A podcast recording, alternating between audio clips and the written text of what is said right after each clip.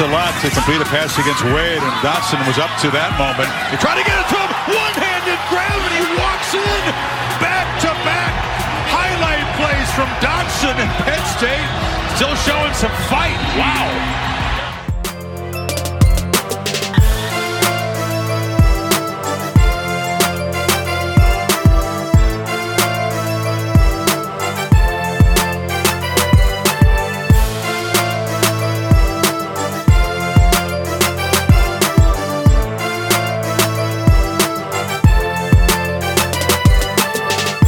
Salut à tous et bienvenue pour ce nouveau numéro du podcast Ball, un 151e numéro consacré donc au grand début de la saison 2021 de College Football avec pour l'occasion un bain de champagne pour le programme d'Illinois, les débuts en fanfare de UCLA et certains ténors de la Mountain West au rendez-vous.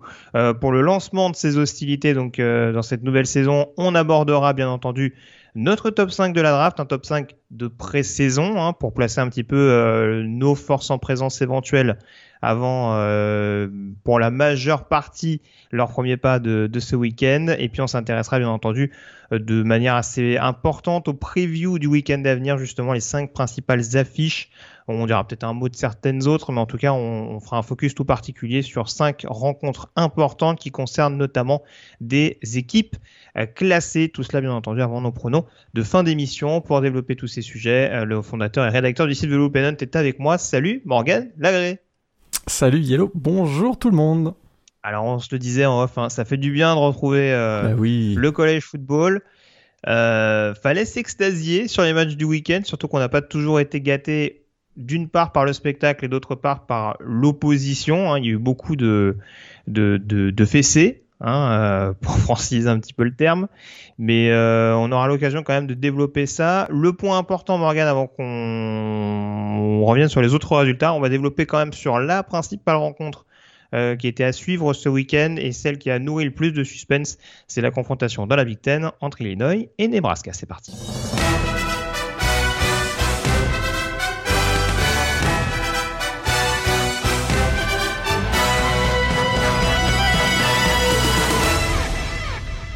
Certains avaient d'ailleurs un arrière-goût un peu amer dans la bouche, hein, puisqu'on se rappelle que cette confrontation entre les Fighting Illinois et les Cornhuskers était initialement prévue du côté de Dublin. Euh, rencontre qui avait finalement été replacée du côté de Champagne euh, par rapport à, la crise sanitaire. Euh, C'était quand même un bon moyen, Morgan, pour Brett Bielema de démarrer son air du côté d'Illinois à domicile, dans un match de conférence Big Ten en plus. Euh, face à une équipe de Nebraska qui était pas dans les meilleurs auspices. On rappelle quatrième saison pour Scott Frost, hein, on en avait parlé dans la preview, avec pas mal de doutes encore pour le programme de, Lincoln. Euh, on va développer un petit peu point par point, mais déjà j'aimerais bien avoir ton, ton ressenti, notamment sur la première mi-temps. Euh, on a vu un petit peu les recettes classiques de la conférence Big Ten du jeu au sol et surtout beaucoup d'agressivité défensive. J'allais dire beaucoup de punt aussi. ça vient, ça vient avec. Euh, effectivement. Alors, bon, d'abord, on peut, on peut quand même rappeler que c'était le début de l'ère Brett Bielema à Illinois, mais c'était quand même un match euh, dans, lequel Nebraska, a priori, partait favori. D'ailleurs, les bookmakers les donnaient favoris de 7 points, si je me souviens bien. Euh, il n'y avait pas trop droit à l'erreur pour Nebraska. Nebraska qui euh, a des grosses ambitions. Hein. Ils ont, on, rappelle qu'ils ont rejoint, ils ont quitté la Big 12 pour la Big 10 il y a quelques années avec comme ambition d'être un des, de jouer les premiers rôles dans, cette, euh, dans cette conférence. Ça commence à faire un petit peu long euh, du côté de la fan, de de, voilà, la fanbase de la Red Nation. On commence à se poser des questions parce qu'ils sont pas du tout, du tout euh, dans, le, dans, le, dans, la, dans la partie haute du classement de la Big Ten. Et là, ce week-end, ils viennent quand même de se faire taper par ce qui est, pour certains, la plus mauvaise équipe de la Big Ten, euh, qui a été menée par son quarterback backup. C'est à peu près le tableau, euh, c'est à peu près le tableau idyllique qu'on peut faire de, de Nebraska. Alors c'est assez inquiétant et ce qu'on a surtout revu du côté de Nebraska, c'est ce sont les mêmes erreurs qu'on a vues sur les deux trois dernières années depuis, je dirais, l'arrivée de Scott Frost. Et euh, donc beaucoup de un certain nombre de turnovers, de l'inefficacité euh, dans, sur, sur, chacun des drives pas beaucoup de playmakers qui prennent le, jeu à leur compte et un Adrian Martinez sur lequel on commence à se poser beaucoup de questions. Et pour revenir sur ta, sur ta remarque de la première mi-temps, le match démarre quand même euh, assez euh, curieusement. En tout cas, les premiers points, c'est sur un safety. Donc on se dit que ça y est, le college football is back parce que c'est du what de gros what the fuck. Hein, c'est une passe illégale vers l'avant sur un sur un sur un, sur un joueur qui récupère le ballon sur un punt sur la ligne des 1 yard qui rentre dans la end zone et qui essaye de se débarrasser du ballon pas très inspiré parce que bon voilà.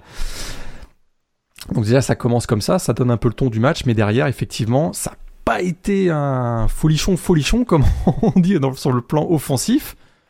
Mais écoute, euh, il y a eu d'ailleurs d'abord cette blessure de Brandon Peters, malheureuse blessure pour ce joueur très talentueux mais qui euh, est un peu fragile physiquement. L'ancien, l'ancienne recrue de, Michigan qui avait été transférée à Illinois euh, il y a quelques saisons. Mais on a vu Arthur juste, juste avant qu'on développe sur Illinois, parce que du coup on va prendre juste un petit sujet à la fois.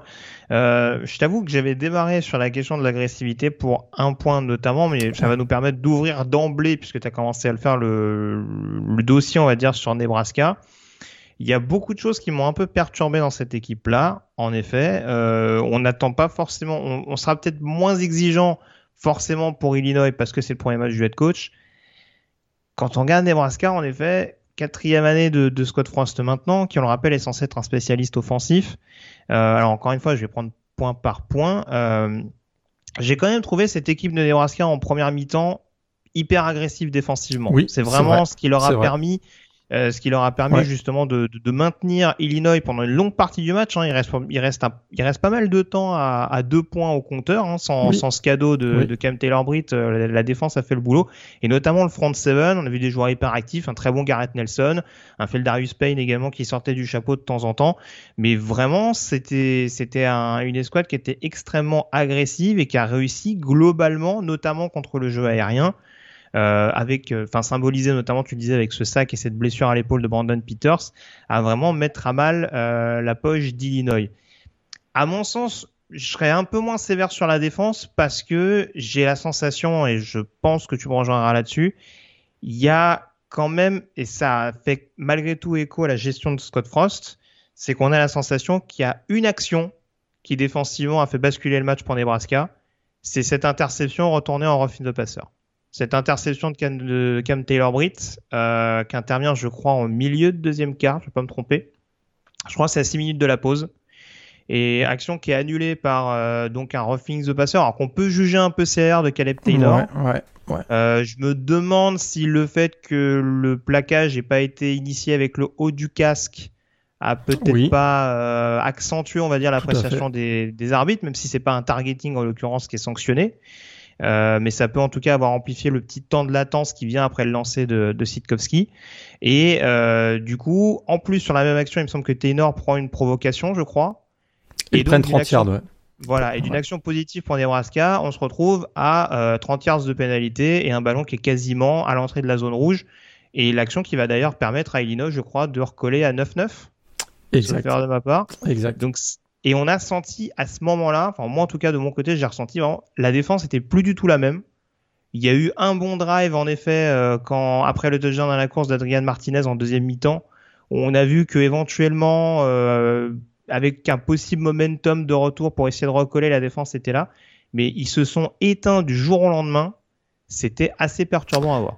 Et on peut se demander, est-ce que c'est une fragilité euh, mentale euh, qui serait issu finalement des mauvaises performances, des contre-performances des années précédentes Ou est-ce que c'est du coaching où euh, on a demandé à, la défense de lever un peu le pied pour éviter justement de se, faire, trop pénaliser? Ça, je t'avoue que j'y ai assez. Parce que comme toi, c'est vraiment. Il y avait le, basculement du match se fait à ce moment-là. Et c'est vrai qu'on a une défense de Nebraska qui se met à être beaucoup moins intense, des, plaquages, euh, moins de blitz d'ailleurs, et des plaquages nettement moins euh, rugueux, on va dire. Euh, et, à partir de ce moment-là, Illinois, qui avait pas été transcendant dans, le début du match, bah, a commencé à retrouver le jeu à la Brett Bielema, c'est-à-dire euh, beaucoup de Titan, hein, on va dire, pour bloquer et puis de temps en temps pour intervenir dans le jeu aérien. Et puis beaucoup de courses et on a redécouvert Mike Epstein qui qui est un, joueur senior si je me trompe pas qu'on avait vu il y a quelques années puis qui là revient, revient et puis marque un touchdown notamment. Donc c'est c'est vrai que voilà, ça, ça a été vraiment la bascule. On avait dit que la défense dans la preview de la Big Ten, si je me souviens bien, que la défense de Nebraska était certainement meilleure que l'attaque. Curieusement d'ailleurs, puisque Scott Frost, tu l'as dit, c'est plutôt un coach, coach offensif. Mais à un moment donné, il va falloir qu'il y ait un certain nombre de playmakers en attaque se mettent à, produire.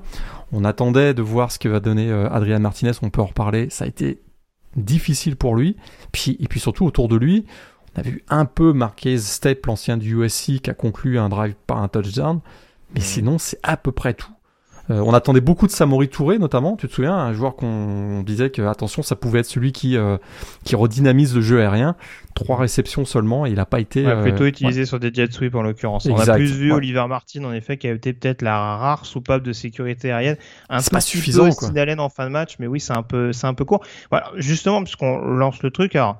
Moi, je t'avoue, alors Marquis Step, on sait qu'il a loupé une large partie de la préparation au printemps. oui qui traîne encore quelques petits pépins physiques et c'est peut-être aussi ce qui a fait que Nebraska a d'une part privilégié Kay Irving qui n'est qu'un freshman et d'autre part lui a peut-être donné plus de responsabilités encore que Marquis Step qui revient.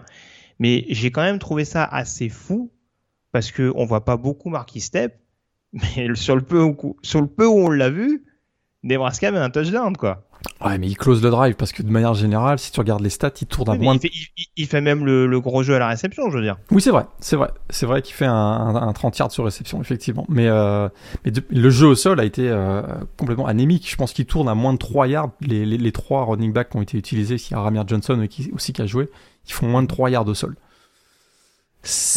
Dans, dans, la Big Ten, euh, c'est clairement pas suffisant, quoi.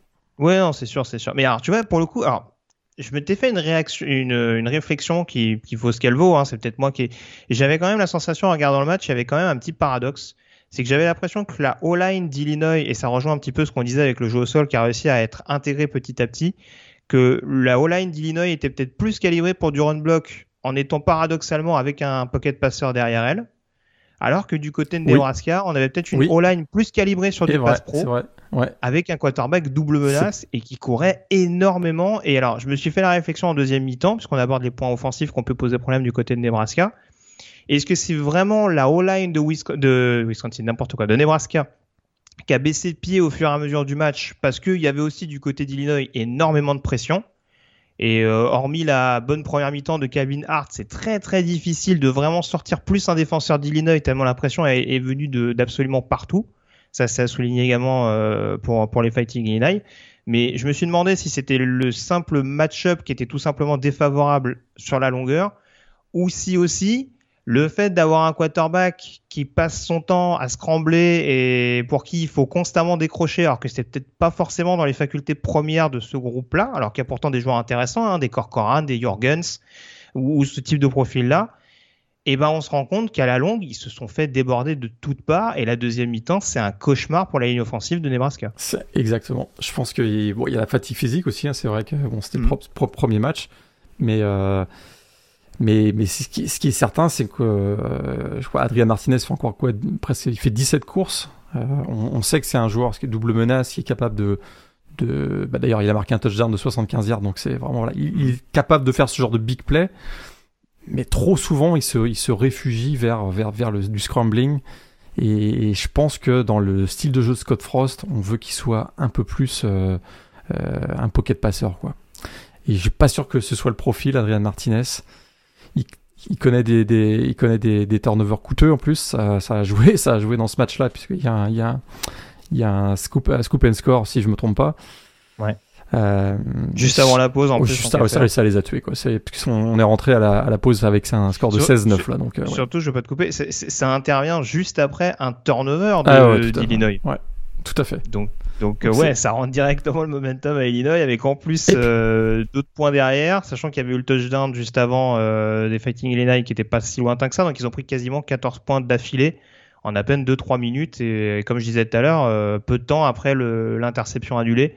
Donc ça fait, euh, ouais, ça, ils ont vraiment eu une fin de, de, deuxième carton absolument cauchemardesque. Mais ouais, malheureusement, c'est pas des, c'est pas un défaut qu'on découvre chez Martinez et des fois on se pose la question de la part de Scott Frost et je sais pas s'il va aller au bout de cette année. On sait que l'année dernière déjà c'était un petit peu exact. budget vu qu'il avait lancé Luke McCaffrey. Tout à fait.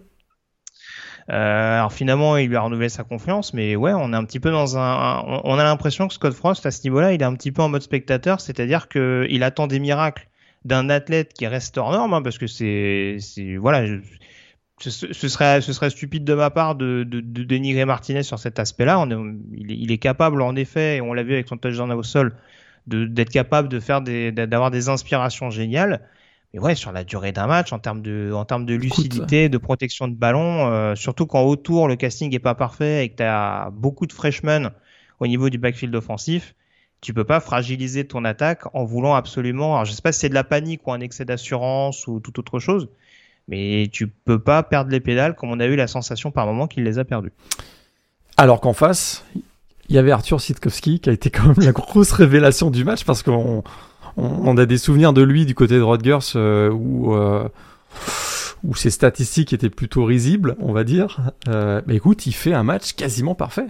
Il fait le match parfait dans le système de, de Brett Bielema. C'est-à-dire que là, un vrai game manager est capable en même temps de réussir un ou deux coups d'éclat. Et, euh, il a été, écoute, il a été très bon. Euh, dans la red zone, il réussit un touchdown. Je pense que c'était sur, sur euh, une passe sur Luke Ford, si je me souviens bien. Mmh. écoute, il a trouvé même Isaiah Williams de temps en temps. Et puis il finit à 12 sur 15. Il y a cette passe qui deux sort de nulle part pour Dewspan également. Sur Dewspan, effectivement, le long de la ligne là. Donc c'est, écoute, il a fait un match vraiment parfait. je me souviens qu'on s'était déjà moqué de lui. Donc soyons, soyons soyons honnêtes sur ce match-là. Écoute, il a été vraiment bon. C'est quand même assez inquiétant la blessure malgré tout de Brandon Peters.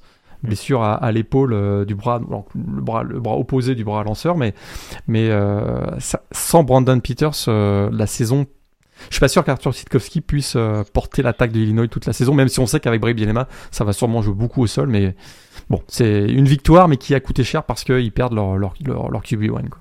Bah, c'est pour ça, c'est pour ça. Après, encore une fois, oui, euh, but du jeu, c'est pas de taper gratuitement sur Sitkowski. Euh, là, c'est, il fait, il fait un match dans le contexte qui est celui-là, dans une confrontation intra-conférence où c'est pas forcément prévu euh, qu'il y participe. Franchement, euh, voilà, il fait une super fiche de stats. En effet, euh, la passe pour Dros, pour Duspan, bon, je sais pas si elle est, je sais pas si elle est miraculeuse, mais en tout cas, elle est extrêmement bien placée. je pense que c'est difficile de mieux la placer en l'occurrence, mais c'est vrai que sur le reste, il a avant tout bonifié le gros travail de la, de, de, de, la ligne offensive et du jeu au sol avec en effet euh, des actions où il y a eu pas mal de drives, où on a beaucoup martelé jusqu'à l'entrée de la zone rouge et où du coup on a peut-être plus, euh, on a peut-être plus voulu surprendre avec un, avec des passes de, de Sitkowski, des passes assez courtes hein, en l'occurrence euh, pour la plupart, mais alors, hormis bien entendu la, la passe profonde dont je parlais. Mais c'est vrai que je te rejoins, ouais, c'est, je sais pas si à long terme contre une équipe un peu plus rassurante et rassurée. Je ne sais pas si ça peut en effet permettre à Illinois de, de, bien figurer cette saison. Après, encore une fois, bon, on sait que c'est voilà, c'est presque du bonus. Tu le disais en introduction, cette victoire contre Nebraska, c'était pas spécialement entendu, mais on voit et on en avait parlé lors de la preview qu'il y a plus d'armes que ce qu'on pouvait prévoir du côté d'Illinois. C'est-à-dire qu'il y a une attaque qui est quand même euh, séduisante, en tout cas avec des avec des forces connues et, euh, et optimisées euh, une défense, je le disais tout à l'heure, qui peut être dangereux euh, dans, dans, de nombreux secteurs, enfin en tout cas pas un collectif vraiment extrêmement bien huilé. Et puis même au niveau des équipes spéciales, quand on voit que du côté de Nebraska, euh, on a Connor Culp, le, le, kicker, qui loupe deux extra points, alors que de l'autre côté, le, le punter d'Illinois a fait absolument tout ce qu'il voulait pendant tout le match. Impressionnant, ouais, il a été très très bon. C'est Blake Hayes en l'occurrence, ouais, très bien de le citer, parce qu'il nous sort vraiment une prestation 5 étoiles. Ah ouais, fabuleux. Mais ouais, on peut le dire que très clairement, Nebraska a été battu dans tous les compartiments du jeu et j'ai presque envie de dire 30-22, c'est pas cher payé si on regarde euh, la physionomie du match. oui, les, confrontations directes. Tout à fait. Et c'est quand même très très inquiétant pour Nebraska parce qu'on rappelle a priori Illinois. Est-ce que Illinois sera la surprise de l'année dans la Big Ten West Peut-être, ça part bien. Ils sont 1-0 et premier de la division pour l'instant, mais euh, du côté de Nebraska, c'est quand même super inquiétant parce qu'ils doivent se taper quand même des des Wisconsin, des Iowa, des Northwestern euh, et des Minnesota dans les prochaines semaines, qui sont a priori des équipes supérieures à Illinois. Donc euh, plutôt inquiétant pour, euh, pour, pour, Scott Frost et les Cornhuskers. Juste pour la précision, parce que ça m'étonnerait qu'on en parle en fin d'émission, Illinois va tenter de bonifier son résultat contre UTSS week-end, donc ça va pas être un test simple, hein, surtout si, bah bah surtout si Brandon Peters fait de nouveaux défauts. Et, ouais. et Nebraska essaiera de se relancer contre Fordham. Ça devrait passer. Là, écoute, j'ai beaucoup d'affection pour la FCS depuis ce printemps, on va dire, on va dire, mais là, je pense que ça devrait passer. Ça devrait passer pour Nebraska.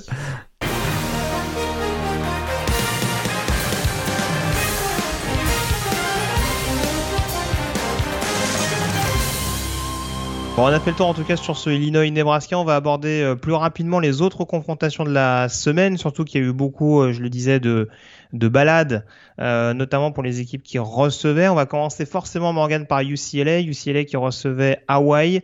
récital des Bruins 44 à 10 avec notamment un jeu au sol inarrêtable. Et ben voilà, ça commence à prendre forme l'attaque de Chip Kelly. Bon, on va se calmer un peu quand même.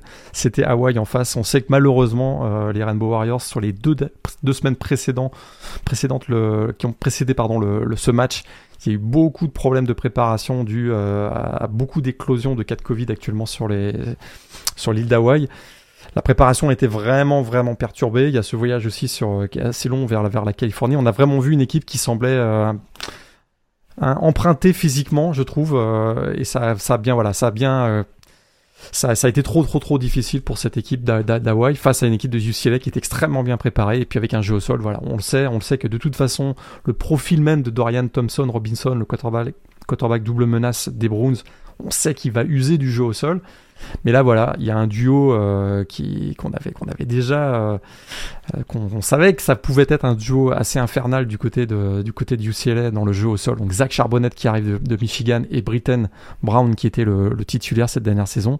Et ils ont très bien fonctionné tous les deux. Zach Charbonnet finit à plus de 17 yards par course et 3 TD et Britton Brown qui a été aussi même plus utilisé dans le match, hein, euh, ben, finit avec une moyenne de 6 yards par course. Ça, ça a été vraiment euh, excellent, plus que je crois qu'ils sont à plus de 250 yards euh, au sol. donc voilà, ils ont vraiment dominé dans le jeu, un jeu typique à la, à la, Chip Kelly. Et ça commence à être assez intéressant. Le jeu aérien n'est pas vraiment utilisé, ça, ça on, ça, on, ah. C'est bien que tu insistes dessus. Tu sais que je suis amoureux de Thompson Robinson en plus. Euh, Heureusement que le jeu sol marchait bien. Hein, c'est le point négatif. C'est le point négatif, c'est-à-dire que euh, il s'est pas forcément rassuré dans son jeu aérien, on va dire. euh, tout comme Chevan Cordero d'ailleurs. Le pauvre Cordero, pour ceux, eh, faut voir la première mi-temps, il en a pris plein les mirettes. Puis la ligne offensive de d'Hawaï, elle a un peu souffert contre face au blitz de, du programme californien il me semblait pas en très gros, il me semblait pas très affûté physiquement euh, chez Van Cordero. je, trouvais qu'il était euh, un peu en surpoids. Euh, je trouvais qu'il n'y avait pas beaucoup de. ouais, il m'a beaucoup déçu parce que c'était un, joueur qui avait été, qui avait été quand même plutôt très bon la saison dernière. Donc, ouais, ça a été un match difficile et il se fait intercepter à, deux reprises. Le score 44-10. Je trouve que ça représente à peu près la différence de niveau entre les deux équipes sur ce match en tout cas. Tout à fait. De toute façon, il fallait se mettre en jambe pour UCLA, parce que je vous rappelle qu'il y a quand même la réception de, LSU ce week-end. Euh, donc ça va être quand même quelque chose à suivre de près. On passe aux équipes de la Mountain West également euh, pour San Jose State, notamment en tenant du titre de la conférence. Euh, peu de frayeur, 45-14, ça a démarré très rapidement. Hein. Je crois qu'il marque sur le 3, il marque un touchdown sur les trois premiers drives. Ouais. Euh, un X Arcade déjà déjà chaud. Déjà chaud, 5 touchdowns sur ce match, 4 à la passe. Euh, ouais presque 400 yards à la passe. C'est sûr que l'adversaire était, euh, voilà, était, pas de niveau.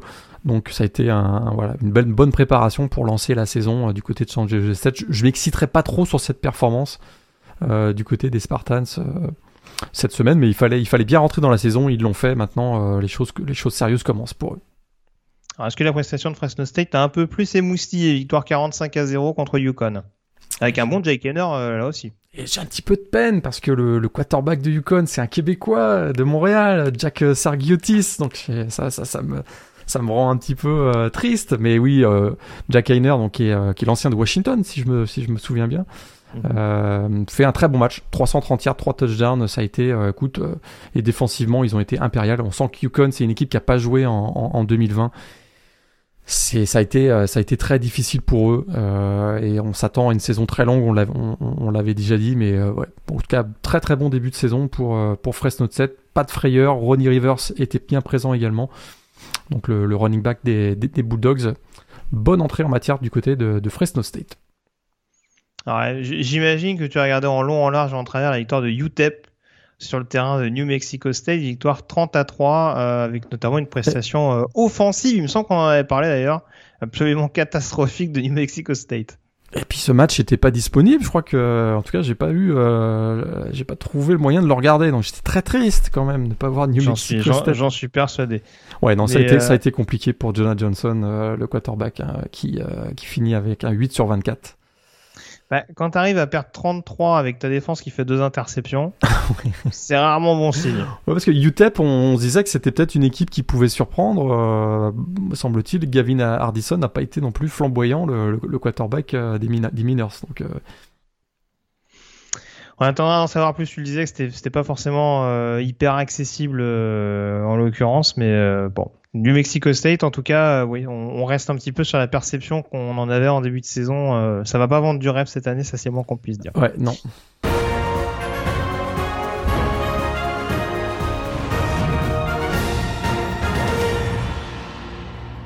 On passe au top 5 de la draft, Morgan, avant d'enchaîner sur les previews et euh, donc un top 5 de pré-saison un petit peu pour planter le décor. Qui sont les 5 joueurs qui, pour toi, aujourd'hui, figurent comme les 5 favoris de la draft 2022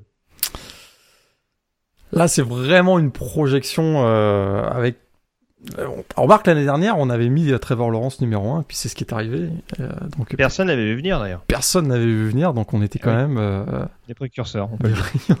des précurseurs. ouais, cette année, ça me semble un peu plus ouvert. Je sais pas si tu es, si tu es d'accord. Alors, on parle beaucoup, beaucoup en ce moment. Il y a une grosse hype sur un joueur qui a fini la saison en boulet de canon, et puis on se dit, voilà, c'est peut-être enfin un Espan Trophy en défense pour cette saison.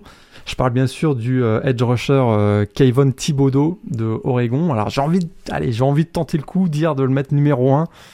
Euh, il va avoir quand même, alors il met beaucoup la pression sur le backfield offensif adverse, mais lui-même va avoir beaucoup de pression cette année. On sait que pendant l'été, il a eu des gros, contrats Nil qu'il qu'il a, qu'il a signé, notamment du côté d'Oregon.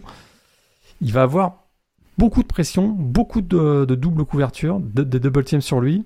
Euh, bon, je le mets numéro 1, mais euh, attention, red flag quand même sur Kevin Thibodeau.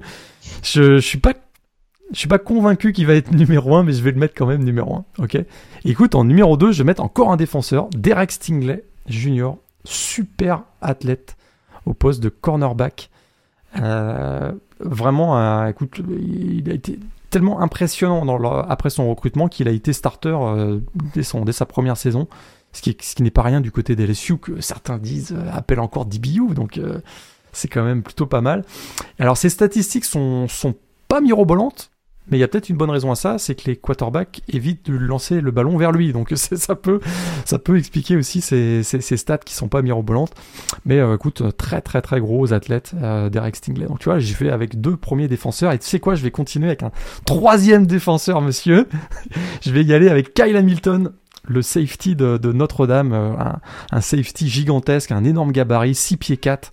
donc vraiment très très grand et puis un, instinct pour euh, un, voilà un vrai sens du jeu, un IQ football comme on dit, absolument excellent, euh, qui avait euh, renversé tout sur son passage dès sa première saison, puisque si je me souviens bien, sa première présence sur le terrain, c'était un pick six, quand même assez, assez incroyable, du côté de, du côté de Notre-Dame, lors de sa saison freshman. Donc vraiment, Kyle Hamilton, excellent safety. Donc tu vois, je suis à, je suis à trois défenseurs pour dans mon top 5 pour commencer. Et tu sais quoi, je vais continuer avec des défenseurs, monsieur.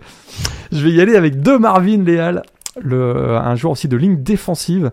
Alors peut-être un peu plus un profil qui jouera peut-être un peu plus à l'intérieur dans la, dans la NFL. Donc le joueur de Texas A&M, euh, assez physique. Il, est capable de jouer euh, edge rusher également, mais je, pense que son profil sera plus adapté à un profil de, par exemple de defensive tackle dans la, dans la NFL, mais vraiment gros gros gros physique et euh, vraiment typique des joueurs qui sortent de la, de la, de la SEC. Et puis, et eh bien pour terminer, sais quoi? J'y vais avec un cinquième défenseur.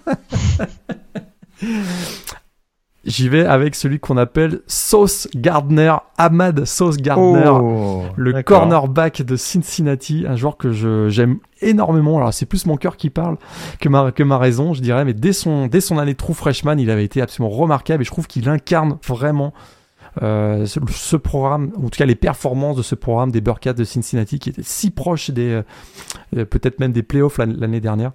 Et j'avais un peu, voilà, j'avais envie. Je sais qu'il y, a beaucoup de quarterbacks dont on risque de reparler pendant la saison, peut-être dont tu vas parler dans quelques instants. J'avais envie de parler de Ahmad Gardner, un excellent cornerback, donc un top 5 entièrement défensif pour moi. Très bien. Euh, eh ben écoute, je vais pas, vais pas globalement répéter. Il y a beaucoup de noms, euh, en tout cas dans le lot que t'as cité, euh, qui vont revenir. Euh, en numéro 1, j'avoue que j'ai beaucoup hésité. pour l'instant, je suis plus rassuré par Kyle Hamilton. Hein. Je mets carrément un safety en, numéro 1 à l'heure actuelle. Mais tu l'as dit, c'est assez homogène jusque-là et mm, je pense que les premières semaines vont être assez décisives justement pour voir qui sort son, qui sort clairement du lot. Euh, dans ce groupe-là. Donc j'avais un Kyle Hamilton et deux Derek Stingley. Donc euh, plutôt que backfield défensif de mon côté. Euh, en numéro 3, j'ai quand même mis Spencer Rattler, quarterback d'Oklahoma, qui on aurait tendance à l'oublier de par son statut de sophomore est bel et bien éligible puisqu'il a redshorté sa première année du côté de Dorman. Je le répète avec toujours les mêmes arguments, hein, les arguments qui ont permis notamment à Baker Mayfield, lui aussi très critiqué pour son caractère à l'époque, euh, de finir numéro 1 de la draft, alors que c'était pas forcément le plus prévisible. Euh, enfin, en tout cas, euh, vu, le, vu son profil, il a un peu beaucoup quand même misé dessus. Euh, Kyler Murray également, bien entendu, quelques années après. Donc, il y a quand même, il y a quand même des armes, un système qui peut le mettre en avant. Et je pense qu'il y a quand même une progression assez, assez détonnante. Je le mets qu'en numéro 3 parce qu'il y a forcément des choses encore à perfectionner de son côté. Mais euh, c'est déjà, euh, déjà, il y a raison, je pense, le quarterback favori euh, en vue de la prochaine draft l'an prochain. Euh, le numéro 4 pour moi c'est Kevin Thibodeau, avec en effet les mêmes doutes que tu soulignais tout à l'heure, c'est-à-dire un énorme profil athlétique, mais des fois il y a un peu un côté J.D. Von Clowney qui me perturbe un peu. donc voilà, peut-être un peu plus, enfin, j'attends peut-être plus un instinct tueur, des choses qu'on pouvait retrouver peut-être chez un Chase Young par exemple, parce qu'après on sait qu'il a, le, on sait qu'il a le volume, on sait qu'il a le, profil athlétique, mais euh, il y a encore des choses qui justement jouent pas forcément en sa faveur pour être un numéro 1 de la draft incontesté, par exemple, comme comme ont pu l'être d'autres pass rushers. Et euh, en numéro 5, euh, c'est peut-être un peu osé parce que mais là aussi, ça me paraît difficile de pas le mettre en avant. Samuel, quarterback de North Carolina. Euh, beaucoup de défauts encore dans son jeu. Euh, on a envie de dire que c'est très spectaculaire, ça passe sous sa casse pour la majeure partie. Après, on a vu que l'année dernière, il a quand même franchi un palier malgré tout. Euh, le côté, euh, le côté, je suis efficace uniquement en fin de match, qui s'est, qui s'est un petit peu gommé pour avoir une, une, constance un peu plus marquée.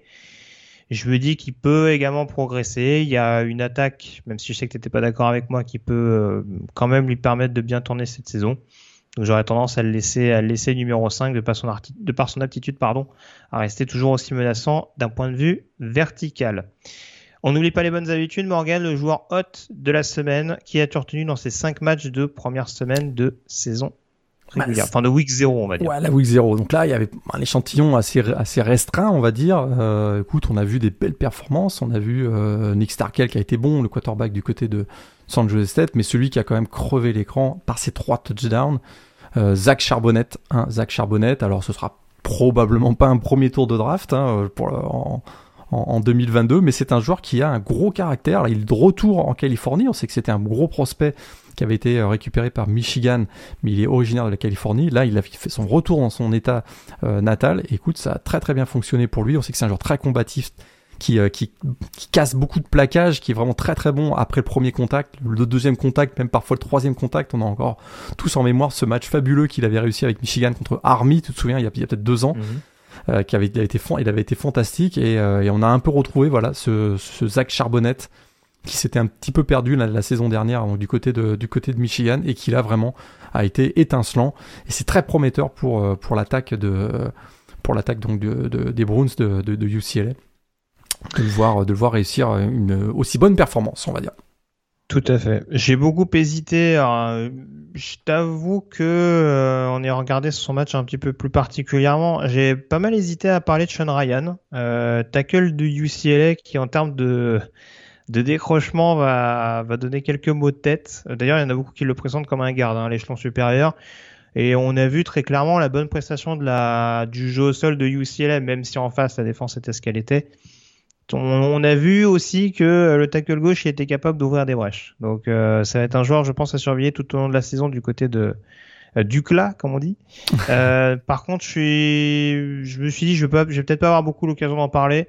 C'est pas forcément le joueur qui a été décisif dans la large victoire de son équipe, mais j'adore toujours autant Ronnie Rivers, running back de Fresno State, qui claque 60 yards au sol, un peu plus de 60 yards, et je me demande même s'il fait pas un TD à la réception sur un match contre Connecticut. Donc voilà, vraiment un couteau suisse absolument euh, extraordinaire à avoir joué, un joueur euh, qui tout, tout simplement, j'ai le terme en anglais, c'est élusif, mais ouais, un joueur qui est vraiment difficile d'attraper.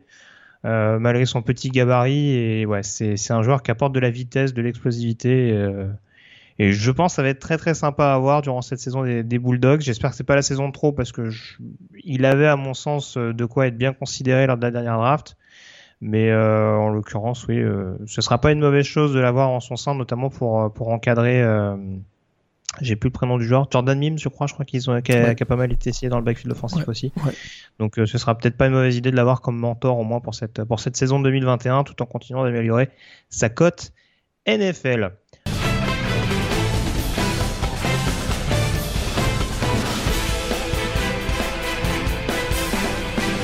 On s'intéresse donc Morgan dès à présent au preview pour le week-end à venir et on commence forcément par ce choc entre le numéro 3 Clemson et le numéro 5 euh, Georgia, euh, confrontation qui s'annonce animée du côté de Charlotte.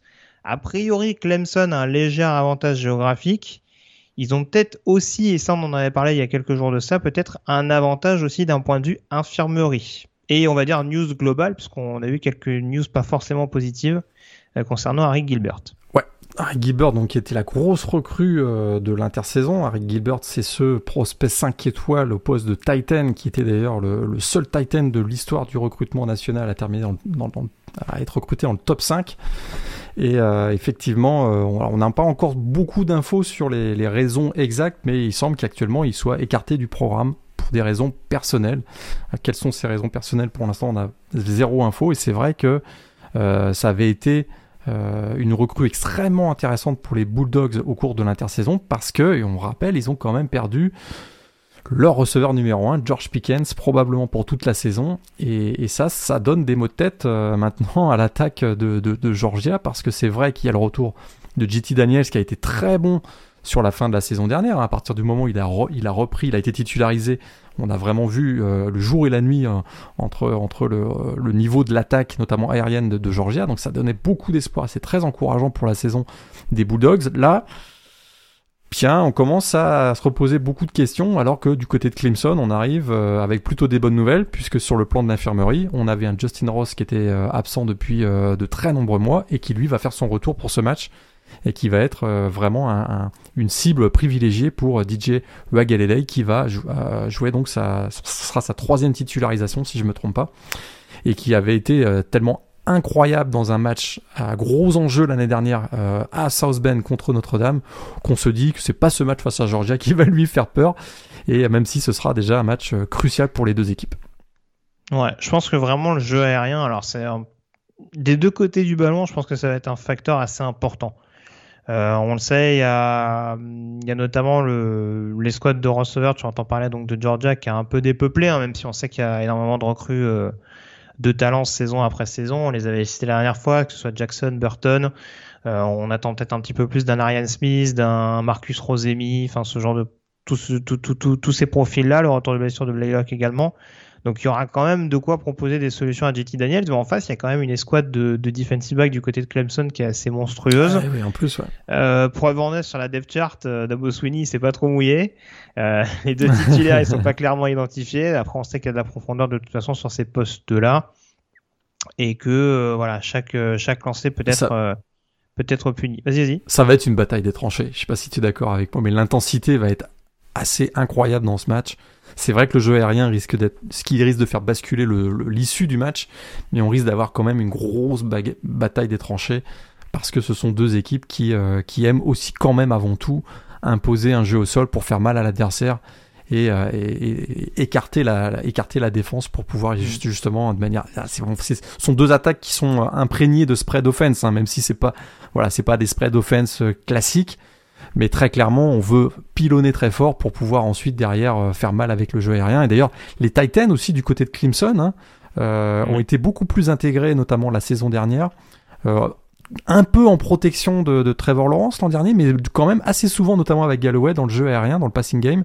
Et je m'attends à les voir pas mal utilisés aussi pour créer, euh, parce qu'ils ont la capacité, hein, avec, le, avec des, des, mains sûres, ils ont la capacité d'avoir un alignement, on va dire, plutôt high form, et en même temps euh, eh ben, être rapidement intégré dans le, dans, dans le jeu aérien. Donc je, voilà, je m'attends à une grosse bataille euh, sur la ligne de scrimmage, mais en même temps, Clemson, je donnerai un léger avantage. On fera nos pronos en fin d'émission, mais je donnerai un mmh. léger avantage à Clemson. Peut-être parce que il y a un peu plus, il y a un peu moins d'incertitude, notamment au, au skill position, je dirais. Gros point d'interrogation avec Clemson, à mon sens, euh, c'est le poste de tackle gauche. On rappelle que Jackson Carman est parti et que Jordan McFadden, du coup, va être décalé de la droite vers la gauche. Donc on parle d'un joueur qui a plein de talent, mais euh, voilà, donc il reste à, à potentiellement bien gérer le, le, côté gauche de son quarterback. Et puis le backfield offensif, encore une fois, la perte d'Etienne, c'est pas anodin. Euh, Dixon n'a pas l'air d'avoir complètement rassuré parce qu'a priori il est encore en balotage avec Kobe Pace à l'heure où on se parle. Donc euh, ça ne veut pas dire que Kobe Pace c'est pas un running back d'impact, mais en tout cas, euh, va falloir assurer, je pense, dans ces deux domaines-là pour vraiment permettre à Clemson, notamment offensivement, et face à une défense de la trempe de, Georgia, de pas se mettre dans le doute trop vite. Parce que ça, ça peut être quelque chose d'assez critique. Et on sait que Georgia, même si on les critique souvent sur la gestion des fins de match, les débuts de match euh, sur des affiches comme ça, ils peuvent être en rendez-vous assez rapidement, notamment par l'intermédiaire de la défense.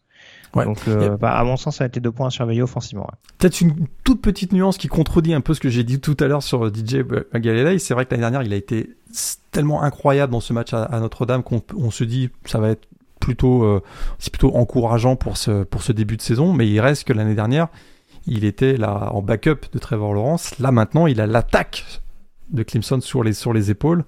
Il y a quand même un surplus de pression. Euh, et il, il, est moins expérimenté qu'un JT Daniels. Est-ce que ça va jouer? Moi, j'y crois pas, mais je serais pas surpris qu'à un moment donné, ça puisse intervenir quand même. Tout à fait. On reste dans les confrontations sec ACC avec Alabama, donc le numéro 1 au pays qui affronte euh, Miami. Veuillot qui jouera donc bien avec Derry King. Est-ce que ça t'inquiète notamment?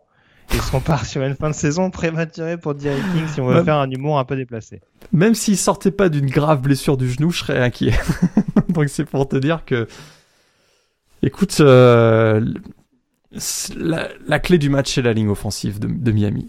Je pense. C'est, je veux dire, c'est, c'est pas, je, voilà, là on invente, euh, on n'a pas inventé l'eau chaude en disant ça.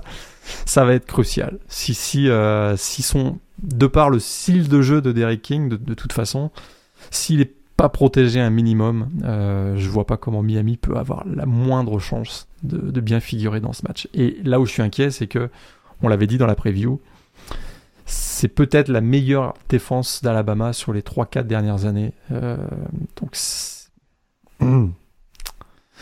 ça, ouais, il va, il va vraiment falloir qu'ils sortent le, le, match de leur vie là, du côté de Miami. Ah, ils semblent confiants, hein. Euh, on, quand on les, en, on, les on les entend parler, on les entend communiquer, toujours confiants à Miami. Mais euh, on n'est pas, on n'est pas coquille, on n'est pas trop, voilà. Mais, mais on, on, se dit, on a notre chance. Et euh, ils ont quand même certains arguments. Hein. C'est pas, c'est, indéniable. Il n'y a pas que Derek King. Il y a du monde. Il y a des playmakers autour de lui. Mais en face, c'est la grosse artillerie. Même si euh, il y a, c'est vrai que Alabama classé numéro 1, des recrutements successifs euh, absolument gigantesques. Mais c'est quand même une nouvelle génération qui arrive. ils viennent de perdre quand même Mac Jones qui vient de mettre Cam Newton dehors. Ils ont perdu euh, Devonta Smith, ils ont perdu Najee Harris, ils ont perdu six joueurs draftés au premier tour, ils ont perdu énormément de monde en défense. C'est une nouvelle génération. Est-ce que le, les automatismes vont être là dès le premier match face à une, équipe du top 15 quand même Miami? Point d'interrogation. Il y a beaucoup de jeunesse, des joueurs très prometteurs à l'image de Bryce Young, à l'image de d'autres notamment dans le jeu aérien, mais ça reste quand même très jeune est-ce que est-ce qu'il y a un risque là qu'il y ait, euh, voilà, un excès de confiance pour une équipe qui euh, ben, a encore beaucoup de choses à prouver? Faisons confiance à, Nick Saban, mais il y a quand même ce point d'interrogation. Alors, tu as fait ton rôle, Morgan. tu nous as vendu le match. Franchement, j'espère me tromper vraiment. Hein. Mais j'ai peur que ce match. Il y a Indiana à Iowa en même temps, si vous voulez. ouais, c'est ça. Non mais, alors, non, mais franchement, ce, sera un match que je regarderai avec énormément de curiosité parce qu'il y, a, y a plein de talents euh, du côté de Miami et je l'avais dit, j'avais fait la preview écrite sur le, sur le programme. Donc je, voilà, c'est pas, c'est certainement pas des joueurs qui, qui sortent de nulle part, euh, qui vont, qui vont se mesurer à Alabama.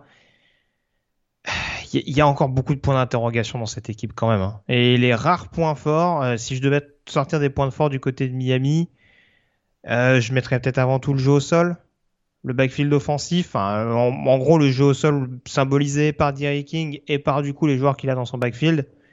Sauf qu'en face, enfin, faut voir les squads de linebacker d'Alabama, quoi. Ah là, où on parle de la densité en défense, alors il y, y, a de la densité partout, mais que ce soit sur l'intérieur de la ligne ou tout simplement les squads de linebacker, ça va être, euh, ça va être un carnage en termes de rotation. Je pense que ça va être, euh, ça va être compliqué à suivre pour Miami, je pense un des, un des, peut-être un des, euh, une des choses qui pourrait redonner un peu d'espoir pour Miami, si par exemple si un joueur comme Charleston Rambo réussit à vraiment euh, apporter euh, toute la verticalité dans le jeu offensif de Miami. Parce que là, ça peut ouvrir des brèches pour Cameron Harris, le running back, à Derrick King donc. Si assez tôt dans le match, ils arrivent à trouver sur des, des passes longues, notamment à, destination de Charleston Rambo, qui est peut-être le joueur le plus rapide de cette, de cette équipe, même s'il y a McCarley qui est très bon aussi. Là, il peut y avoir un, un peu de chance. Tu as vu, je joue encore bien mon rôle hein, pour vendre le match. Mais, ça, ça, peut être un, ça peut être un espoir. Mais là, j'imagine qu'il y a des plans, il y a, il y a des plans anti-jeu aérien de Miami aussi du côté d'Alabama. Puis il y a surtout d'excellents DB du côté de, du Crimson Tide, notamment un joueur John Battle dont on va certainement reparler, peut-être même dans notre chronique draft euh, au cours de l'automne. Donc voilà, il y a peut-être un peu d'espoir à ce niveau-là, mais c'est vrai que sur le talent pur des deux équipes, euh, ouais, c'est, écoute, euh, sur le site là, dans la preview de la semaine, euh, j'avais mis 38-17 par exemple. Ouais. oui, ça peut être plus lourd. Hein. Ça peut être plus lourd. ça peut être un. Encore une fois, je vais me faire des amis en disant ça. Hein. Ça peut faire du 40-10. Hein. Mais euh, non, non, je pense que Miami a quand même un minimum de force de frappe pour, euh, pour, pour, marquer des, pour marquer des points. Après, oui, je te dis, je parlais du jeu au sol de Miami, mais tu regardes en face, Alabama, il n'y a pas forcément de numéro 1 absolu à l'heure où on se parle, comme pouvait l'être Nedji l'année dernière. Mais en face, il tombe sur une escouade de linebacker qui a rarement été aussi énigmatique du côté de Miami ces dernières années. Donc, euh, même sans un numéro 1 absolu, je pense qu'ils sont, ils ont la possibilité de chance de carburer s'ils arrivent à trouver le bon running back capable de sortir du chapeau. Ils ont moyen quand même d'exposer cette escouade-là. Et moi, c'est juste ça. Je, je, je l'avais dit en preview euh, de la CC. Je pense que Miami, ils vont batailler jusqu'au bout pour potentiellement atteindre la finale de conférence. Mais sur un match comme ça, euh, il faut encore, faut encore se, rassurer sur pas mal de, domaines, le pass rush notamment, même si on sait que c'est un secteur sur lequel Manny Diaz arrive à trouver des solutions. Euh, la ligne offensive ou côté gauche, on va quand même avoir euh, un sophomore et un freshman pour protéger Derrick King qui revient de blessure. Même si c'est des talents, hein, Zion Nelson, on, en parle comme un gros candidat à la draft. Et Jalen Rivers, ça avait été une grosse, recrue, euh, une grosse recrue sortie des lycées. Mais ouais, en face c'est Alabama quoi. Donc euh, moi c'est ce qui me fait un petit peu peur pour Miami et euh, je voilà, j'espère que ce match sera serré jusqu'au bout, mais j'ai un peu peur d'un match à sens unique pour Bama en spoliant à l'avance mon, pronostic. Euh, on enchaîne sur la Big Ten avec deux confrontations intéressantes euh, ce week-end. On va commencer notamment par le Wisconsin euh, Penn State, le numéro 12 contre le numéro 19. pas mal d'éléments éventuellement qui peuvent laisser penser à un retour en forme de Penn State. En tout cas, du côté de Wisconsin, il y a un retour quasi intégral de l'équipe, hein, même de joueurs qui étaient euh, qui, avaient opt-out l'an dernier, etc. On rappelle qu'ils ont récupéré également, ça je l'avais pas précisé, Chase Melusi, euh, qui arrive de Clemson, si je me trompe pas. Oui, ouais, ouais. Donc il sera en alternance avec Jalen Berger. Est-ce que pour toi, Penn State a moyen de contrer ça, sachant qu'ils ont quand même un groupe de linebackers pas trop dégueu? Euh, oui, moi je, je suis, je suis plutôt optimiste pour Penn State. On l'avait dit dans la preview, il y a, surtout une tendance à la hausse du fait de leurs quatre victoires lors des quatre derniers matchs. On sent que c'est une équipe qui voilà a retrouvé un peu de un peu de stabilité et qui va retrouver surtout de la stabilité euh, dans son duo euh, quarterback euh, receveur donc Sean Clifford et Jan Dodson. Et je pense qu'ils ont du répondant défensivement. Ils ont eu, euh, ils ont encore des joueurs peut-être méconnus ou pas suffisamment connus, notamment sur le front seven. Et je pense qu'ils sont capables de vraiment ralentir le jeu au sol de Wisconsin, qui sera encore très omniprésent. Je, je m'attends à avoir beaucoup plus d'Allen Berger que Chaz Melusi. Euh, par ailleurs, je pense que Melusi c'est un joueur qui peut plutôt être intervenir dans la red zone adverse. Mais euh, écoute, j'ai un bon feeling pour Penn State sur ce match. Euh, c'est ouais, n'a pas eu beaucoup de répétitions l'année dernière. On sait que c'est voilà une équipe qui a été tellement euh, il y a eu tellement d'adversité due à la due à la Covid. Ils ont été pendant plus d'un mois ou un mois sans jouer. Euh, Graham euh, lui-même euh, a contracté la Covid si je me si je me souviens bien. Donc c'est je, je, trouve qu'il y a peut-être un peu plus de, de certitude du côté de, Penn State, même si, même si c'est sûr que en, Wisconsin, ils vont, ils vont être fidèles à leur, alors, style de jeu, on va, frapper très très fort. Et ils ont, beaucoup d'arguments, notamment Jalen Berger que, je, que j'aime beaucoup. Ça va être, je vois un match extrêmement serré et un, low point game, comme on dit, dans cette, euh, dans cette rencontre. Ouais, je serais pas étonné non plus, mais oui, très clairement, enfin, on va pas va, va pas être très original, surtout au sortir d'un Illinois-Wisconsin. Mais bon, tu as parlé à raison de Jan Dodson. Euh, je pense pas qu'il y aura que des envolées aériennes dans ce match-là et qu'il y, aura des, y, aura, y aura des bonnes prestations de Dodson, mais il sera peut-être le seul dans ce domaine-là. Il peut, il peut, il peut. Euh, on sait aussi qu'il intervient sur les, il joue aussi sur les retours de coups de pied et puis il peut parfois être mm. euh, super dangereux. C'est vrai que c'est un joueur et c'est d'ailleurs ce qu'il avait fait en fin de saison dernière. Il va, il est capable de capter 8, 9, 10 passes et terminer à presque 200 yards sur réception et vraiment faire basculer le match. Et dans un match qui va être aussi serré, je trouve que d'avoir un tel joueur, ça peut, un tel playmaker, ça peut être un avantage pour, euh, pour Penn State. Même si Graham Mertz, euh, c'est pas non plus, euh, c'est pas un manchot, hein, on s'entend que c'est peut-être l'un des meilleurs quarterbacks de la conférence Big Ten cette année.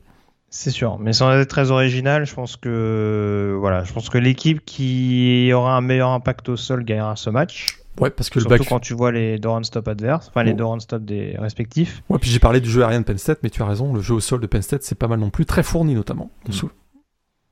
Bah, c'est ouais, c'est là où j'attends de voir parce que contre contre Chenal et, et, Sandford, et Sandborn par exemple, hein, pour ne citer que, il va y avoir quand même une force de frappe assez intéressante et là aussi, euh, un petit peu comme Alabama, on n'a pas de numéro 1 attitré du côté de Penn State, mais on, on, on s'est donné en tout cas la possibilité dans la contrainte, mais on s'est donné la possibilité de tourner un petit peu au niveau des, d'assurer une certaine rotation. Et avec le retour, je me trompe toujours sur, euh, c'est Noah Kane, je crois, qui revient de blessure cette année. Ouais, Noah Kane. Entre autres, hein, celui qui avait raté une grosse partie de la campagne l'an dernier. Donc euh, ça, ça va être intéressant à voir éventuellement ce que ça, ce que ça peut donner. Moi, je t'avoue que ce qui ce qui m'embête un peu du côté de Penn State, c'est ce pass rush qui va devoir être euh, ah, ouais, remis à niveau. Je sais pas si la O-line de Wisconsin pour démarrer, c'est le meilleur, euh, c'est le meilleur moyen de se, se remettre, de, se remettre dans le bain. On attend beaucoup de, euh, ouais, de Arnold et Biquetier qui arrivent de, de, Temple, si je me souviens bien notamment. Donc, Tout à euh, fait. Donc voilà, c'est là-dessus. Encore une fois, là aussi, si Penn State arrive à, à vraiment être incisif sur le pass rush, je pense qu'ils pourront assurer le coup. Si c'est si ça reste pénible et que Grammer a pas mal de temps, ça peut être globalement assez long pour Penn State. Et euh, je parle de grammaire, du jeu, du jeu au sol également. Euh, tant qu'on est dans la Big Ten, du coup, Iowa contre Indiana, on l'avait dit, on s'est pas facilité les choses du côté des Ushers. Hein. Euh, on avait démarré par euh, une victoire, euh, une, une, victoire au bout du suspense l'an dernier justement contre Penn State. Ça s'annonce pas simple quand même cette première semaine du côté d'Iowa, où là pour le coup, en termes de ligne offensive agressive et d'un jeu au sol bien huilé, on va avoir fort à faire euh, du côté du, programme de coaché par, Tom Allen. Bah là, c'est sûr que euh, pour Indiana, euh, on va pouvoir évaluer en, grandeur nature leur réelle chance de bien figurer dans cette saison dans la, dans la Big Ten. Est-ce que l'année dernière, c'était juste un coup de chance ou une année, une année plutôt favorable ou est-ce qu'il y a plutôt une tendance à ce que Indiana s'installe? Dans les équipes du, haut tableau dans la Big Ten. Là, ce match, ça peut nous en dire beaucoup. Indiana est, mieux classé qu'Iowa au coup, d'envoi, hein, puisque Indiana est classé numéro 17, Iowa 18. Et alors, on s'attend à voir un Michael Penix et un Ty Fogel notamment euh, dans le jeu aérien du côté d'Indiana. Par contre, ça va frapper extrêmement fort du côté d'Iowa. Et tu as tout à fait raison, ça, va être la clé du match. Si Iowa réussit à imposer son jeu au sol avec, notamment Tyler Goodson, euh, ça va, je crains que ce soit un petit peu dur pour Indiana, mais euh, du côté d'Iowa, on a une fâcheuse tendance à mal démarrer ces saisons. Ça avait d'ailleurs été le cas l'année dernière, si je me rappelle bien, ils avaient commencé 0-2. Et c'est pas la première année que ça leur arrive peut-être que voilà, euh, difficulté euh, au démarrage peut donner une petite chance à, Indiana, mais euh, il y a eu quand même pas mal de départs, quelques départs du côté d'Indiana, même si le, gros de l'équipe reste, reste le même. En termes de profondeur, j'ai l'impression qu'il y a plus d'armes du côté d'Iowa que de Indiana quand même. Oui, après, il y, a une profondeur assez intéressante quand même. C'est sûr que la problématique du jeu au sol va être intéressante à, suivre du côté de Shores. L'intégration notamment de Stephen Carr, qui a priori euh, a, été, a été listé comme titulaire. Ça peut en tout cas permettre à, enfin, ça permet de voir où, où il en est concrètement. On rappelle que c'est un joueur qui a une blessure. Tout à fait. Euh, voir à quel point euh, l'alternance se fait avec, avec le sophomore Tim Baldwin. Euh, voir comment on va réussir à intégrer également un profil comme David Ellis dont on avait parlé, un vrai vrai couteau suisse notamment euh, pour euh, essayer d'écarter un petit peu cette euh, cette défense agressive d'Iowa, bah, un peu les clés que tu évoquais tout à l'heure pour Miami contre contre Alabama, hein, vraiment être capable de de trouver des solutions, ne serait-ce que dans les zones intermédiaires pour pour peut-être pousser cette équipe à jouer différemment en, défense. Mais c'est sûr que là, tu parlais d'un match avec peu de points sur le Wisconsin Penn State. À mon avis, si on passe la barre des 40 points euh, au total, je serais quand même très très étonné sur ce match-là. Et puis, euh, Sam Laporta, le Titan de Iowa, déconne pas, t'es mon titulaire dans mon équipe de Fantasy League. J'ai pas vu qui j'affrontais ce week-end. Faut que je regarde ça. J'étais très content de ma draft d'ailleurs au passage. Hein, écoute, j'espère, j'espère que ça se confirmera sur le terrain. Mais ça, ce sont d'autres considérations.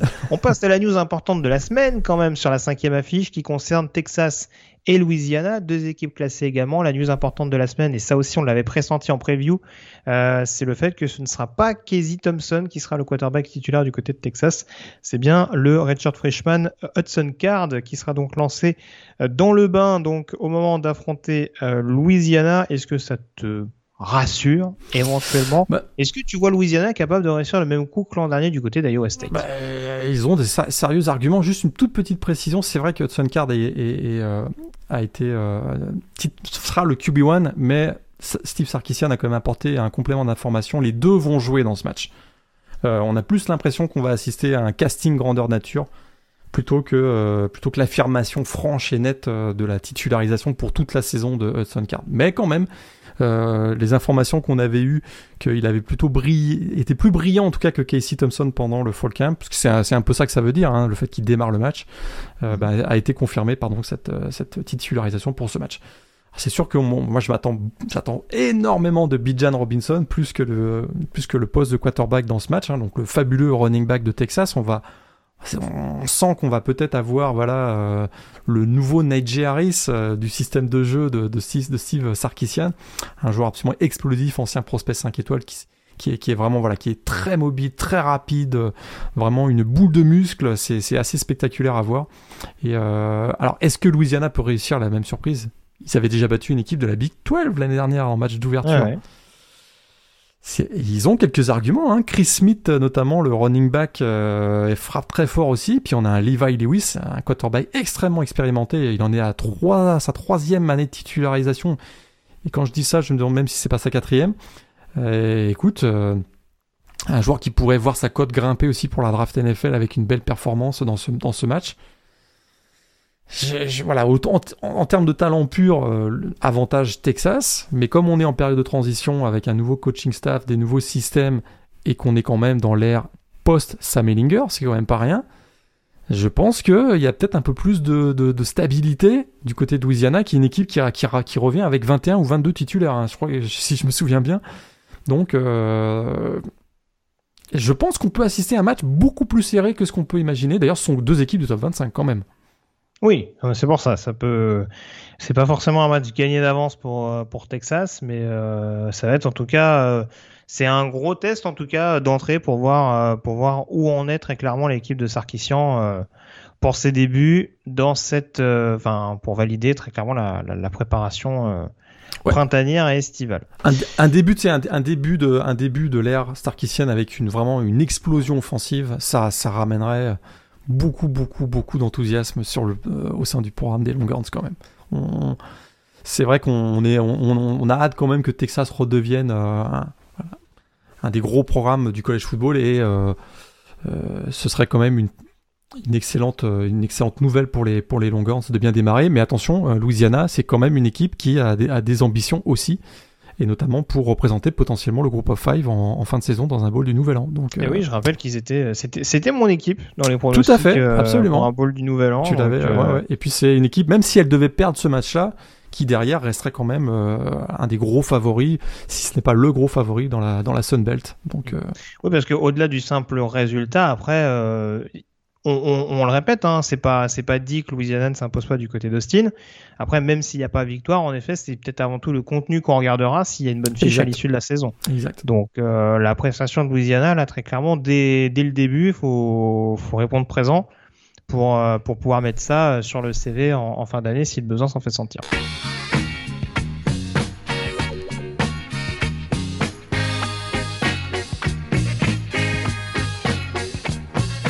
On a fait le tour sur ces cinq affiches. On rappelle très rapidement le programme. Alors, on ne déroge pas aux règles, Morgan. Je liste rapidement les matchs importants à venir. Si tu as un upset alert, tu n'hésites pas à me le faire euh, savoir. Alors, du coup, je vais quand même donner les rencontres. Euh, alors, ça commence dans la nuit de mercredi à jeudi. La rencontre sera sûrement déjà passée quand vous écouterez ce podcast. Donc, entre Jacksonville State, programme de 1AA et UAB. Donc, attention quand même au piège euh, pour UAB du côté de Montgomery. Euh, à partir de donc dans la nuit de jeudi à vendredi, donc dans la nuit du 2 au 3 euh, septembre, on aura donc Coastal Carolina classé numéro 22 qui recevra The Citadel à 1h du matin. À la même heure, on aura un très beau UCF contre Boise State, hein, deux équipes qui ne sont pas classées, mais euh, ça vaudra quand même le coup d'œil. Ball State qui affronte Western Illinois, ça c'est pour mettre à l'honneur quand même les derniers champions de la conférence MAC. À 1h30 du matin, toujours dans la nuit de jeudi à vendredi, on aura Utah qui recevra Weber State. Euh, on aura également Ohio State à 2h du matin qui sera en déplacement du côté de Minnesota. Et on aura à 4h30 Arizona State qui recevra Southern Utah, euh, qui aura à peine fait blanchir les fesses de son match contre San Jose State. Ça devrait bien se passer. Ouais, j'imagine que tu suivras avec attention le match entre New Mexico et Houston Baptiste, bien entendu, ne serait-ce que parce que c'est un match de FCS contre ton nouveau Wagon, donc dans la nuit de jeudi à vendredi à 2h du matin. Je me semble, il me semble que tu n'as pas parlé de ce match entre UNLV et Eastern Washington. Non. tu voulais en parler? Upset alert. Upset alert, ah, d'accord. je ne sais même pas si c'est upset d'ailleurs. Bah, c'est pour ça, si tu commences à faire des upset alerts sur UNLV, Eastern Washington. Écoutez, d'Eastern Washington, il y a un quarterback qui se nomme Eric Barrière ah, là, si vous aimez le jeu aérien, ne ratez pas ce match. Et du côté du UNLV, on n'aura pas Tête Martel, puisque je sais pas si tu as, vu passer l'info, mais euh, il est même pas dans, le, il est même pas dans le depth chart euh, de UNLV. Et sûrement au casino. Ah d'ailleurs, tiens, Las Vegas, barrière, ça, va être pas mal. Il y a pas mal de blagues à faire là-dessus. Ouais, tout à fait. Dans la nuit de vendredi à samedi, à minuit, on aura le déplacement périlleux de North Carolina du côté de Virginia Tech. Écoute, euh, gros, euh, gros défi quand même pour. Euh, écoute, pour, pour démarrer une saison, on dit, si on exagère un peu la hype, North Carolina va détrôner Clemson et quasiment favori pour le champion pour le titre national. Si on écoute certains, oui, j'exagère un peu la hype. J'exagère un peu, j'exagère un peu. Mais ce déplacement à Virginia Tech, qui est une équipe en mode revanche aussi, ça peut être, ça peut être très embêtant. Il y, a, du beau monde du côté de Virginia Tech, notamment euh, Braxton Burmeister, le quarterback, et Ty Chandler qui va jouer. Méfiance, euh, il faut bien démarrer la saison du côté de North Carolina. Ils vont avoir un gros défi du côté de Blacksburg et du Lane Stadium. C'est sûr. Bah, euh, moi, surtout, ce qui va être intéressant, c'est la défense de Virginia Tech, voir comment on peut ralentir l'attaque de North Carolina. On a vu l'année dernière à Florida State que quand l'attaque pouvait se gripper, ça pouvait se compliquer un peu plus pour les Tar Heels. Donc je suis pas un dingue de Braxton Burmeister, mais euh, en l'occurrence, il y a peut-être moyen quand même de semer le doute euh, dans les têtes des Tar Heels pour éventuellement, oui, je te confirme. Euh, alors, ce serait un upset alerte de par le fait que c'est une équipe classée contre une équipe non classée. Mais oui, pour, clairement surprendre cette équipe de North Carolina et déjà peut-être redistribuer les cartes au niveau de la division ACC Coastal. Toujours dans la nuit de vendredi à samedi, à 3h du matin, Northwestern qui recevra Michigan State. Euh, de boire un peu de café avant, quand même, Ouais, pour ceux qui veillent de nuit. ouais, si vous voulez vous endormir tout doucement, c'est parfait. On passe au match euh, du samedi. Euh, à 18h, donc le Tulane, Oklahoma, qui était relocalisé du côté de Norman en raison de l'ouragan Ida qui frappe actuellement donc euh, la Louisiane. Donc ce sera donc chez les Sooners, hein, donc Oui. bon, ça va être un peu compliqué pour l'upset alerte. Même si on l'a dit, Tulane, ça peut être, euh, ça peut donner une opposition sympa, mais euh, ça sera peut-être un poil court. Ouais, là non. À 18h, Wisconsin, toujours, euh, toujours à 18h, pardon, Wisconsin Penn State dont on parlait tout à l'heure. Euh, on aura également Kansas State contre Stanford. Ça va Mhm, peut-être pas mhm. euh, être hyper spectaculaire, mais en tout cas, ça peut être un match sympa, euh, int- intéressant, serré à suivre. Sur terrain neutre, c'est pas au. Euh, C'est Arlington. ouais. C'est à voilà, au AT&T Stadium de, Dallas- Darlington, ouais, pardon. Euh, à 20h heure française, donc on aura Oregon qui recevra Fresno State. Là, on va avoir un peu plus de spectacle du, que, que du Voilà. côté d'Arlington, je pense. Tout à fait. Euh, le Alabama-Miami, ce sera donc à 21h30. À la même heure, on aura Cincinnati contre Miami-Ohio. Derby euh, Tout à fait. peut être euh, assez intéressant à suivre. Iowa qui recevra Indiana toujours à 21h30. Et on aura le déplacement de Marshall à Navy et celui de West, de West Virginia à Maryland. Mhm. Euh, un petit peu plus tard, qu'est-ce qu'on aura? On aura à 22h30 Iowa State qui recevra Northern Iowa. Texas contre Louisiana, ce sera aussi à 22h30. À 23h, un très intrigant, un très excitant USC San Jose State. Tout à fait. La Intéressant. Pac-12 euh, Before Dark euh, à 23h du coup. Euh, pour ceux qui veulent suivre Malik Willis à tout hasard, Liberty qui recevra Campbell, programme de 1 A. Bon, sur Ça, papier, c'est pas extraordinaire, c'est plus pour des prospections draft, on va dire. Ouais. Pour ceux qui seraient intrigués là-dessus. À 1h du matin, donc dans la nuit de samedi à dimanche, Oklahoma State qui recevra Missouri State. On l'a pas dit, Oklahoma State pas classé quand même. Hein. C'est un peu, ça me paraît un peu sévère, mais. Ouais, tout à fait. On les avait classés, nous.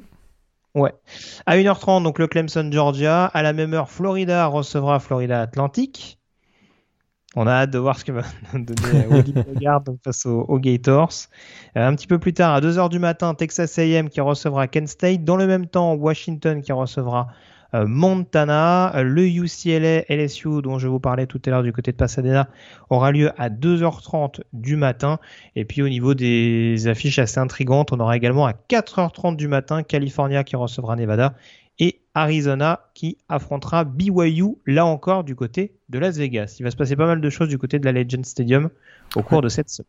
J'ai pas cité bien entendu dans la nuit de samedi et dimanche? Non, de dimanche à lundi. Attends, je revérifie. Je revérifie mes notes tout de suite. Il me semble que c'est dans la nuit de dimanche à lundi. Notre... Le Notre-Dame, Notre-Dame, le Florida State, Notre-Dame ouais. à 1h30 du Tout matin. à fait.